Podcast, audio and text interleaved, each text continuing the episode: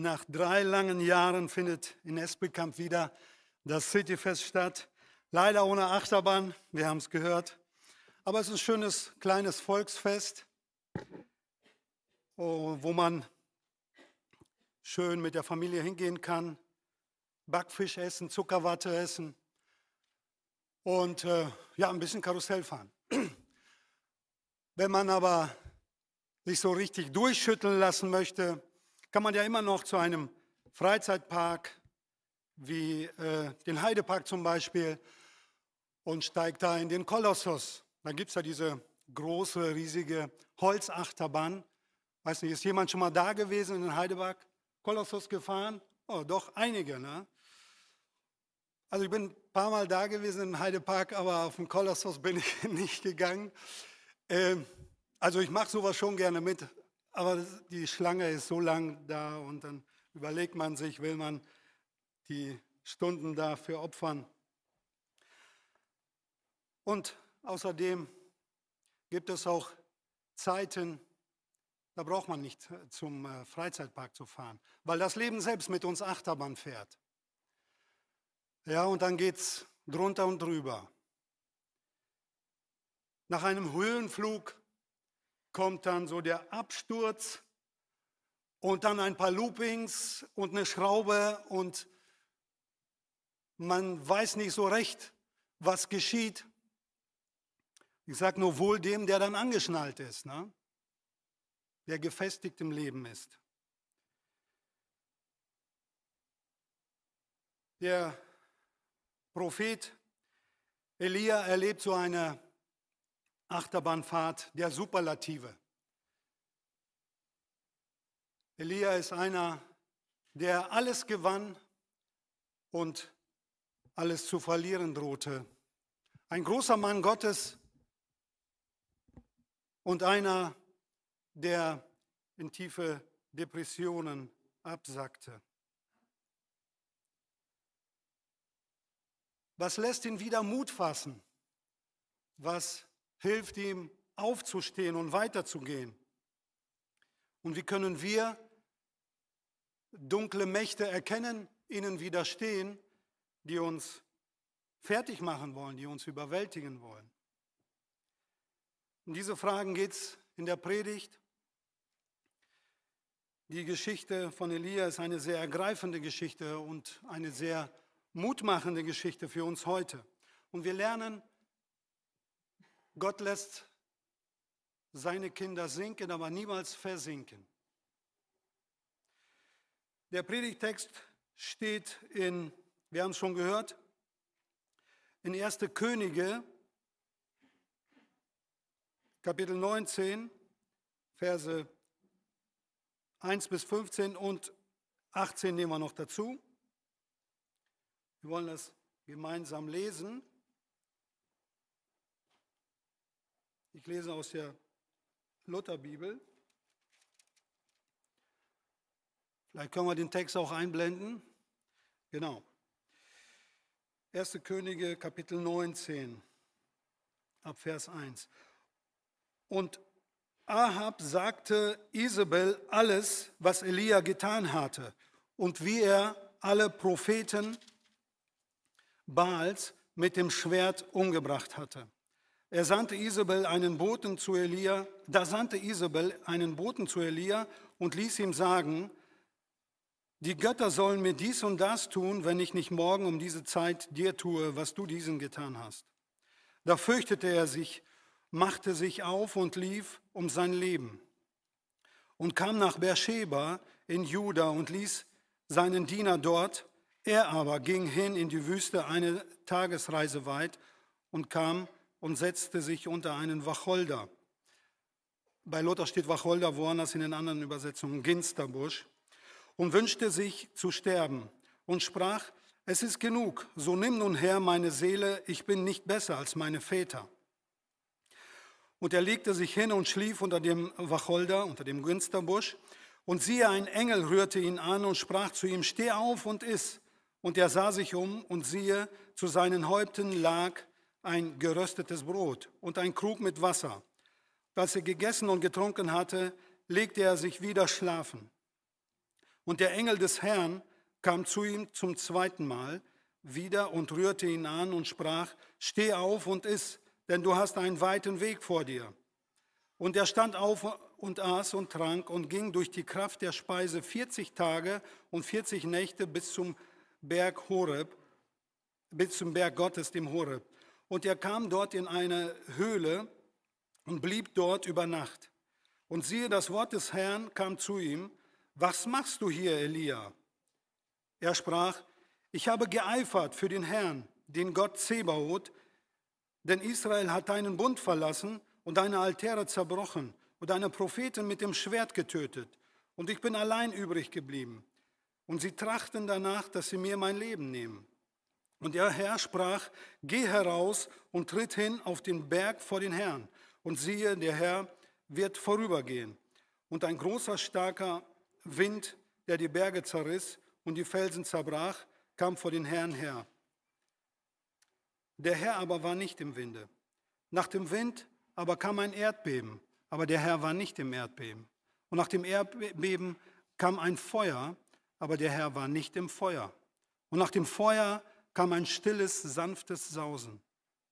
Als das Elia hörte, verhüllte er sein Antlitz mit seinem Mantel und ging hinaus und trat in den Eingang der Höhle. Und siehe, da kam eine Stimme zu ihm und sprach, was hast du hier zu tun, Elia? Er sprach, ich habe für den Herrn, den Gott Zebaoth, geeifert, denn Israel hat deinen Bund verlassen, deine Altäre zerbrochen, deine Propheten mit dem Schwert getötet, und ich bin allein übrig geblieben. Und sie trachten danach, dass sie mir das Leben nehmen. Aber der Herr sprach zu ihm, Geh wieder deines Weges durch die Wüste nach Damaskus und geh hinein und salbe Hazael zum König über Aram. Und Vers 18 noch dazu. Und ich will über, übrig lassen 7000 in Israel, alle Knie, die sich nicht gebeugt haben vor Baal und jeden Mund, der ihn nicht geküsst hat. Soweit Gottes Wort.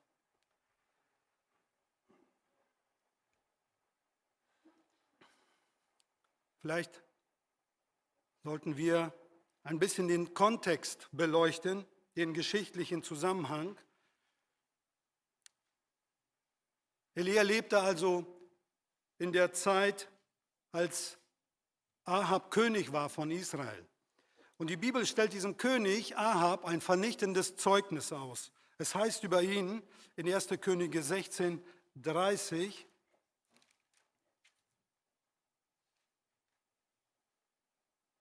1. Könige 16,30. Und Ahab tat, was dem Herrn missfiel, mehr als alle, die vor ihm gewesen waren. Ahab war also ein böser Mensch, mehr als die Könige, die vor ihm gewesen waren. König Ahab heiratete Isabel, eine Isabel, eine äh, Tochter eines heidnischen Priesters aus Phönizien. Und der König Ahab führt in Israel den Baalskult ein als Staatsreligion, so dass ganz Israel im Götzendienst versank. Und daraufhin schickt Gott den Propheten Elia mit der Botschaft, es wird eine lange Trockenheit über das ganze Land kommen und das Umland als Zeichen der Ohnmacht Baals. Und wir müssen wissen, Baal war der Fruchtbarkeitsgott. Baal war der Gott, der Götze des Regens und der Fruchtbarkeit. Er entschied, wann es regnen sollte und wann nicht, nach dem Glauben der Baalsanhänger. Und jetzt tritt diese lange Trockenheit ein und Elia persönlich erlebt, wie Gott ihn mitten durch diese trockene Zeit, durch die Dürre äh, wundersam und wunderbar versorgt und führt. Wir haben diesen Sommer, weiß nicht, waren das sechs Wochen, zwei Monate äh, Trockenheit gehabt. Und schon mehrten sich Stimmen, Wasser sparen und all das. Es wird, es wird gefährlich. Ich glaube, vor drei oder vier Jahren hatte diese Trockenheit etwas länger angehalten und Dann konnte man schon in den Gärten sehen, wer doch gegossen hat, den Rasen gegossen hat.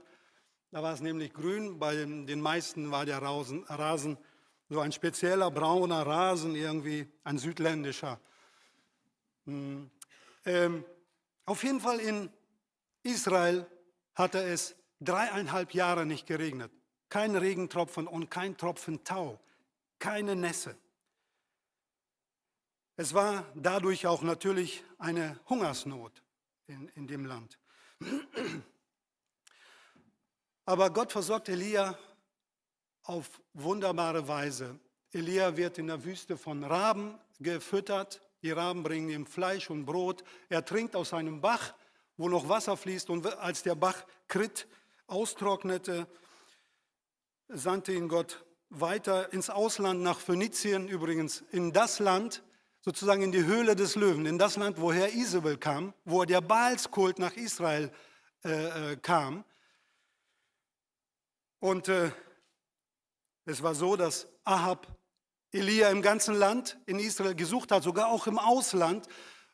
Er kam nicht auf die Idee, nach Phönizien zu gehen. Das hat er sich nicht gedacht, dass Elia so mutig wäre, nach Phönizien zu gehen. Auf jeden Fall da in, in diesem Ausland hat eine arme Witwe Elia versorgt. Sie hatte kaum was zu essen und das letzte Brot oder Mehl hatte sie äh, und ähm, die letzten Tropfen Öl hat sie Brot gebacken für ihn und für sich und für ihren einzigen Sohn. Und dieses Mehl und Öl, das vermehrte sich auf wundersame Weise über lange Zeit, so dass alle davon leben konnten. Elia, die Witwe und der Sohn. Und eines Tages starb dann der Sohn Elia, erweckt ihn wieder zum Leben. Also Elia erlebt hier schon so eine ähm, Achterbahnfahrt auf und nieder. Und ähm, dann schickt Gott Elia mit einem Auftrag zu, zum König Ahab. Er soll den ausgebliebenen Regen ankündigen, nach dreieinhalb Jahren. Als Beweis dafür, dass der Gott Israels allein der Herr über Sonne und Regen ist und nicht der Baal. Und äh, Elia geht also zum äh, König Ahab und fordert ihn auf, das ganze Volk Israel auf dem Berg Karmel zu versammeln und außerdem auch noch 450 Baals-Propheten und 400 Propheten der Aschera, also 850 Propheten insgesamt. Und es kommt auf diesem Berg Karmel zu einem großen Showdown. Elia fordert die Propheten heraus, diese 850 Propheten. Er sagt, baut ihr euch einen Altar und ich baue meinem Gott einen Altar und wir opfern ein Opfertier. Und wenn dessen Gott, der mit Feuer antwortet, ist der wahre Gott. Das ganze Volk rief, jawohl, so soll das sein. Vorher evangelisierte Elia noch zum ganzen Volk und sagt, wie lange hinkt ihr auf beiden Seiten? Ist der Herr Gott, so folgt ihm nach. Ist Baal, so folgt ihm nach. Und das ganze Volk antwortete ihm nichts. Sie waren betroffen und schwiegen. So, jetzt kommt es also zu diesem großen Showdown und die 850 Priester, die tanzen um ihren Altar und von morgens früh bis mittags und Sie ritzen sich und schreien und das Blut fließt schon. Und Elia, er macht sich über die lächerlich. Er sagt, hey, macht mal ein bisschen mehr, gib mal ein bisschen Gas. Euer Gott, der hört euch nicht, ihr müsst lauter rufen. Ähm, vielleicht ist euer Gott auf Reisen oder vielleicht schläft er oder, oder denkt gerade nach. Ähm, und mittags war Schluss, sagte Elia, jetzt ist sie genug, jetzt bin ich dran. Und äh, er opfert also einen jungen Stier, baut einen Altar aus zwölf Steinen und äh, baut also einen Altar und lässt viel Wasser auf diesen Altar gießen. In drei Gängen. Um diesen Altar war ein breiter Graben, circa zwei Meter, zwei Meter 50 breit, hat er graben lassen und sagt, gießt Wasser drauf, gießt Wasser drauf, damit keiner auf den Gedanken kommt, das Feuer ist irgendwie selbst entstanden. Und er betet, Gott, gib ein Zeichen, dass die Menschen erkennen, dass alle erkennen, die ganze Welt erkennt, dass du der wahre Gott bist. Und Gott wirft Feuer vom Himmel. Und dieses Feuer verzehrt alles auf dem Altar. Das Opfer, das Holz, das Wasser wird aufgeleckt und sogar die Steine verbrannten. Es war nichts zu sehen. Alles hat sich in Luft aufgelöst. Nichts war da. Die Menschen und Elia erlebt ja so ein großes Wunder und das ganze Volk, als es das gesehen hat, fiel es auf ihr Angesicht und sie sprachen alle, der Herr ist Gott, der Herr ist Gott. Stand also, es, es ähm, war für alle klar, äh, wir müssen uns Gott wieder zuwenden und es war eine große Bekehrung da. Und daraufhin wurden die Götzenpropheten dann gerichtet und es beginnt nach dreieinhalb Jahren wieder zu regnen. Der Regen kommt, der Regen fällt. Alle sind glücklich. So, und jetzt hier setzt der, unser Predigtext ein. Ahab fährt nach Hause. Elia läuft übrigens, also das war von Berg Karmel zu Jezreel, zu der Stadt, wo äh, König Ahab lebte, waren das ziemlich äh, circa 50, 60 Kilometer, weiß es nicht genau.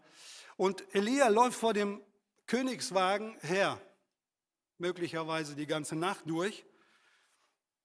Und auf jeden Fall, als sie dann in der Stadt ankamen, König Ahab geht in seinen Palast und Elia lässt, lässt sich nieder, schläft äh, vor den Toren äh, der Stadt. König Ahab erzählt also seiner Frau Isabel alles, was er erlebt hat. Ein, eine große, großartige Geschichte, eine wunderbare Geschichte.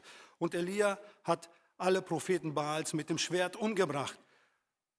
Und dann lesen wir, da sandte Isabel einen Boten zu Elia und ließ ihm sagen, die Götter sollen mir dies und das tun, wenn ich nicht morgen um diese Zeit dir genau das tue, was du meinen Propheten getan hast.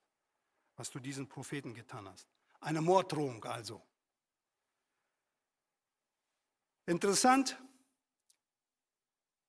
äh, warum soll dieser Mord dann erst in 24 Stunden passieren? Elia war doch in der Stadt oder direkt da, wo Isabel das Sagen hatte. Isabel war die First Lady des Landes. Sie hatte alle Macht. Sie hätte ihn doch sofort umbringen können. Er war doch in ihrer Nähe.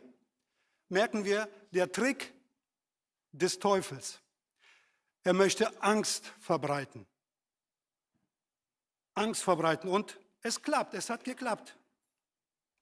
Und Elia, anstatt dass alle Menschen einsehen, dass Elias Gott der Richtige ist, bekommt Elia Angst. Ja, also sie könnten ja jetzt alle feiern und Elia hochleben lassen. Elia bekommt eine Morddrohung. Sein gewaltiger Kraftakt hat scheinbar nichts genützt. Und in dieser Angst, in dieser Machtlosigkeit, in dieser Ohnmacht befindet sich jetzt Elia und das lähmt ihn, es macht ihn fertig, fix und fertig. Und dann lesen wir weiter, da fürchtete er sich und machte sich auf und lief um sein Leben und kam nach Beersheba in Juda und ließ seinen Diener dort.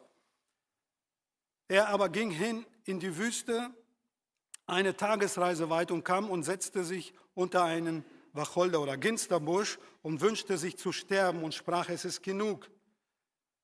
Ich habe genug. So nimm nun her meine Seele, ich bin nicht besser als meine Väter. Und er legte sich hin und schlief unter dem Busch. Elia hat die Macht Gottes erlebt. Sogar eine Erweckung fand ja statt auf dem Berg. Und dann kommt der Absturz.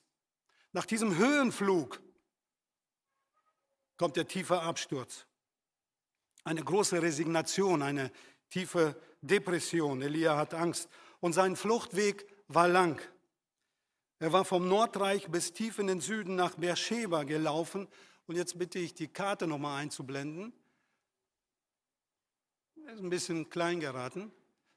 Ähm, Versuch das mal von hier zu zeigen. Also hier, hier ist der Berg Karmel, der Berg Karmel links, wo dieses Horn da ist, ne? der Berg Karmel.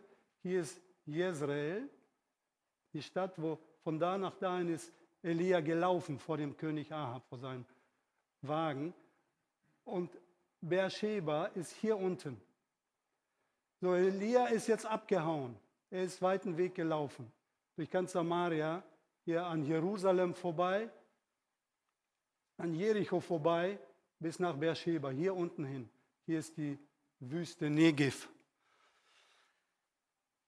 Schon ein langer Weg. Er muss eine Riesenangst gehabt haben. Und er lief wahrscheinlich mehrere Tage mit seinem Diener und ließ den Diener dann in, in der Stadt. Und selbst lief er dann nochmal eine Tagesreise weiter. Ähm, ja, eine Tagesreise heißt es, wenn man das als Reise nennen darf. Ähm, er lief also in die Wüste und war fix und fertig, legt sich unter einen Busch, unter einen Ginsterbusch und will nichts mehr wissen. Er ist müde und er will nur noch sterben. So nimm nun mein Leben, sagt er, es ist genug. Das war die Situation Elias in diesem Moment. Und wir sehen hier auch Menschen, die Gottes Macht und Kraft erfahren haben, können einmal wie leer dastehen, kraftlos und ohne Licht und ohne Antrieb. Ein tiefer Absturz nach einem Höhenflug. Und das kann passieren jedem von uns. Das kann passieren nach einer Gebetserhörung. Du hast einen Höhenflug, du hast Gott gebetet um etwas und äh, es ist eingetroffen. Und nach dieser Gebetserhörung denkst du vielleicht, kommen Zweifel, denkst du, ja, war das wirklich von Gott oder ja, vielleicht waren das andere Umstände und, und du zweifelst. Oder nach einer Glaubenserfahrung wie einer Bekehrung. Du hast endlich den Weg zu Gott gefunden und merkst, danach passiert nicht viel mehr der Höhenflug hört auf. Und dann gibt es Schwierigkeiten. Du kriegst äh, Probleme mit deinen Mitmenschen, mit deiner Familie vielleicht oder auf Arbeit, wo auch immer. Oder nach einer Taufe, nach einem Tauffest. Ja, ein Höhenflug und danach geht es nicht mehr weiter. Die Achterbahn geht nach unten. Und dann gibt es ein Looping. Und dann gibt es eine Schraube. Und ich befinde mich wie im freien Fall. Kennst du so eine Situation? Vielleicht steckst du gerade jetzt in so einer Achterbahnfahrt und weißt nicht so recht, wie dir geschieht. Und fragst, wo ist Gott? Aber vielleicht denkst du, sagst du, nein, nee, ich kann mich doch nicht mit Elia vergleichen. Elia war einer der größten Propheten. Elia steht übrigens für die Propheten, für die Zunft der Propheten ähm, in der Bibel. Einer der größten. Aber wir lesen im Jakobusbrief, Kapitel 5, 17, da wird über Elia gesagt, Elia war äh, auch nur ein Mensch wie wir mit, mit den gleichen Empfindungen, mit den gleichen Gemütsempfindungen und Regungen. Und bei Lothar heißt es sogar, Elia war ein schwacher Mensch, wie wir, wie du und ich. Also können wir uns durchaus mit Elia vergleichen. Elia verzweifelt hier also an seinem Auftrag. Er wirft Gott sein Leben und seinen Auftrag vor die Füße und sagt, ich will nicht mehr, es ist genug. Der legt sich lebensmüde und Gott ist müde unter dem Ginsterbusch.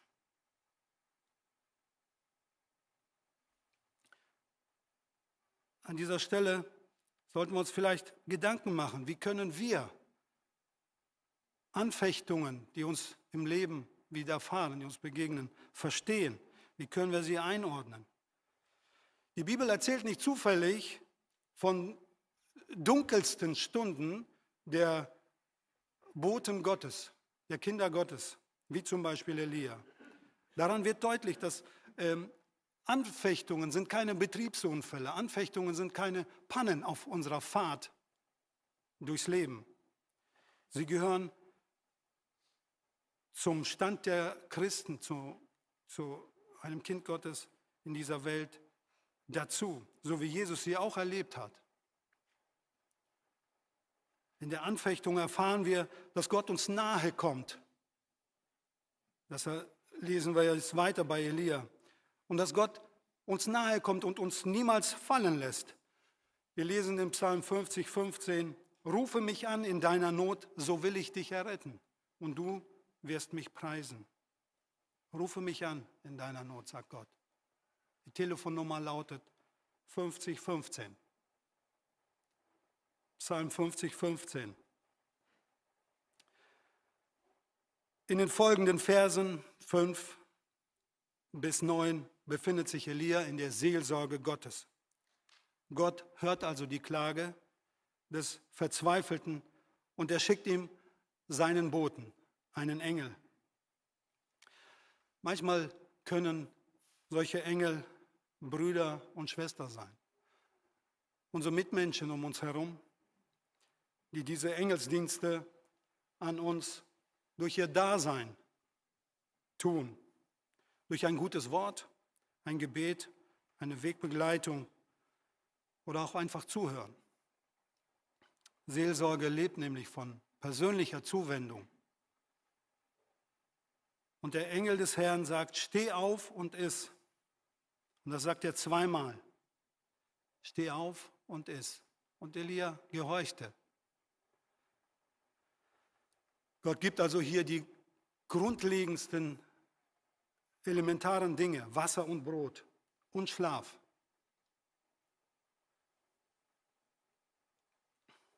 Dieser Engel des Herrn, ich vermute mal, dass es Jesus selbst war. Weil immer, wenn wir in der Bibel, und das kommt über 50 Mal vor, vom Engel des Herrn lesen, tritt dieser Engel des Herrn mit einer göttlichen Autorität auf. Und wie wir bei Mose sehen und Jakob und so weiter, andere Stellen, viele andere Stellen, wie gesagt. Und so dürfen wir auch damit rechnen, dass Jesus uns begleitet in der Talfahrt. Auch wenn ich auch wanderte im tief finsteren Tal, so weiß ich, dein Stecken und Stab sind bei mir. Du bist bei mir, sagt David. In Verse 9 und 10 lesen wir dann, und siehe, das Wort des Herrn kam zu ihm, zu Elia also, was machst du hier, Elia? Und er sprach, ich habe geeifert für den Herrn den Gott Zebaoth. Denn die Israeliten haben dein Bund verlassen und deine Altäre zerbrochen und deine Propheten mit dem Schwert getötet. Und ich bin allein übrig geblieben. Und sie trachten danach, dass sie mir mein Leben nehmen. Gott hinterfragt hier Elias Beweggründe. Was machst du hier, Elia?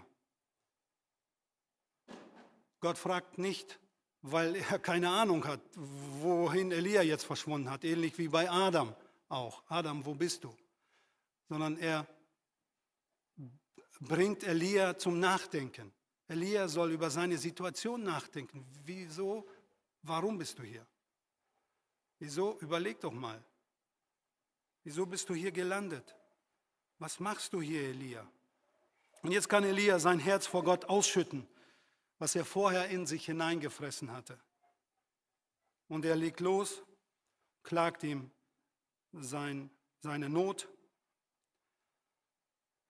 Eine Frage an uns und an dich, an mich. Gibt es Dinge, die du in dich hineinfrisst? Gibt es Dinge, die dich bedrücken und belasten und du lässt sie nicht los? Was machst du da, sagt Gott. Diese Frage stellt Gott heute auch mir und dir. Was machst du da, Elia? Was machst du in deiner Situation? Was antwortet Elia hier denn hier genau? Elia sagt ich, ich und ich oder mir dreimal.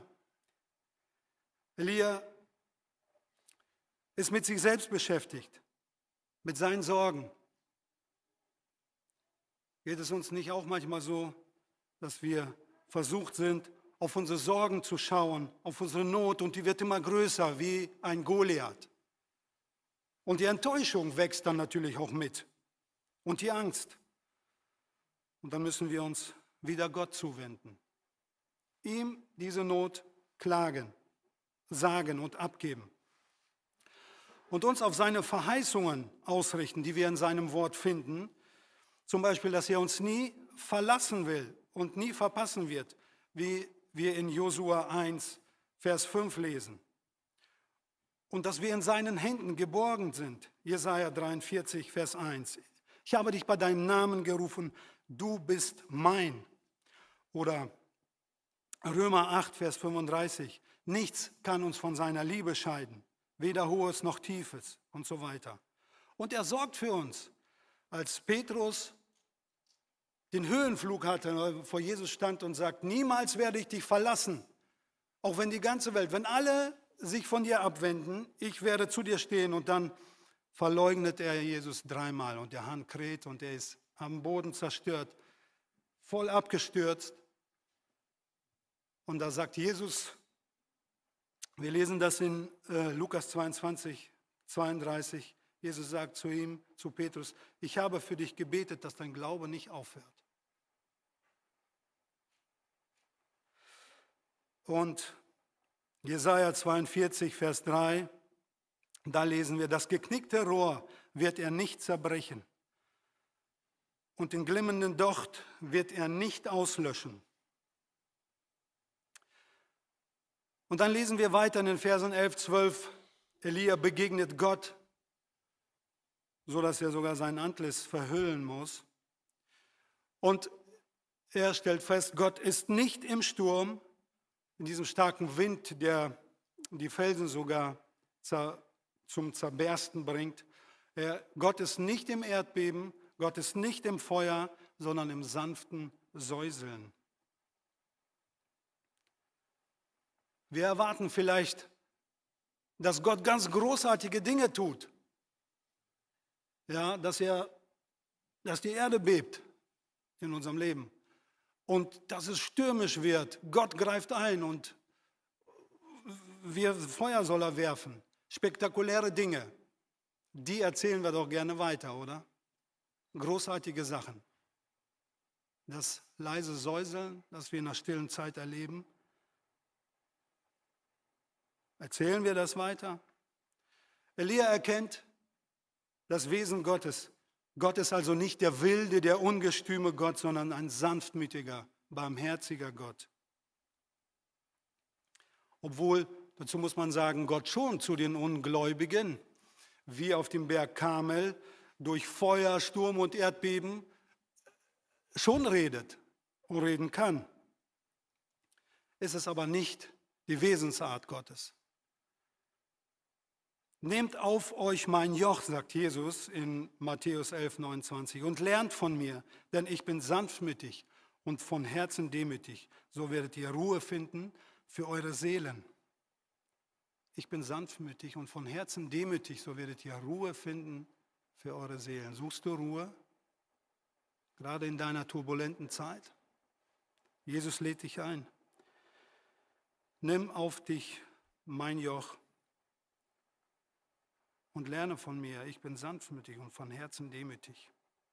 Bei ihm findest du Ruhe, kommst du zur Ruhe. Und Gott gibt hier zum Schluss noch, Gott gibt hier Elia drei Mittel sozusagen, um im Glauben an ihn festzuhalten, durchzuhalten. Und das gilt für uns genauso. Erstens Gottes Wort, also 3Gs kann man sich gut merken. Gottes Wort, Vers 9, das Wort des Herrn kam zu Elia. Gilt für uns das Gleiche.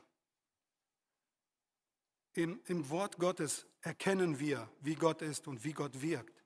Zweitens, Gehorsam, Vers 8, Elia stand auf und ging durch die Kraft. Elia gehorcht also. Er lässt das Wort nicht einfach so an, an sich vorbeirauschen. Und drittens Gemeinschaft oder der Dienst und die Perspektive. Gott sagt zu ihm, geh jetzt hin, Vers 15, Aber der Herr sprach zu ihm, geh wieder deines Weges durch die Wüste nach Damaskus und geh hinein und salbe Hazael zum König über Aram. Und dann in 18, und ich will übrig lassen 7000 in Israel, alle Knie, die sich nicht gebeugt haben vor Baal. Also Gott zeigt Elia eine Gemeinschaft auf, wo er seinen Dienst ausleben kann. Also schon im Volk Israel auch und dann diese 7000 Gläubige. Und das darf uns auch zur Ermutigung dienen. Gott lässt uns dann nicht einfach los. Halt uns, lässt uns los. Er gibt uns einen neuen Sinn im Leben, einen Dienst, eine Perspektive in der Gemeinschaft. Wir lesen, äh, lernen hier also aus dieser Geschichte, Gott lässt seine Kinder zwar sinken, aber niemals versinken. In der Vorbereitung zu diesem Thema ist mir ein Lied eingefallen, was wir leider heute nicht singen können, weil die Vorsänger das nicht kennen. Ähm, vielleicht sollten wir das doch nochmal üben. Es passt hier wunderbar zu diesem Thema. Da heißt es, und damit möchte ich schließen, wie tief kann ich fallen, wenn alles zerfällt, wenn Brücken und Stützen verschwinden? Wie lang muss ich laufen auf dieser Welt, um sicheren Boden zu finden? Nie tiefer als in Gottes Hand, nie länger als in seine Nähe. Nie baue ich mein Leben auf Sand, wenn ich jeden Schritt mit ihm gehe. Gott segne uns beim Nachdenken. Amen.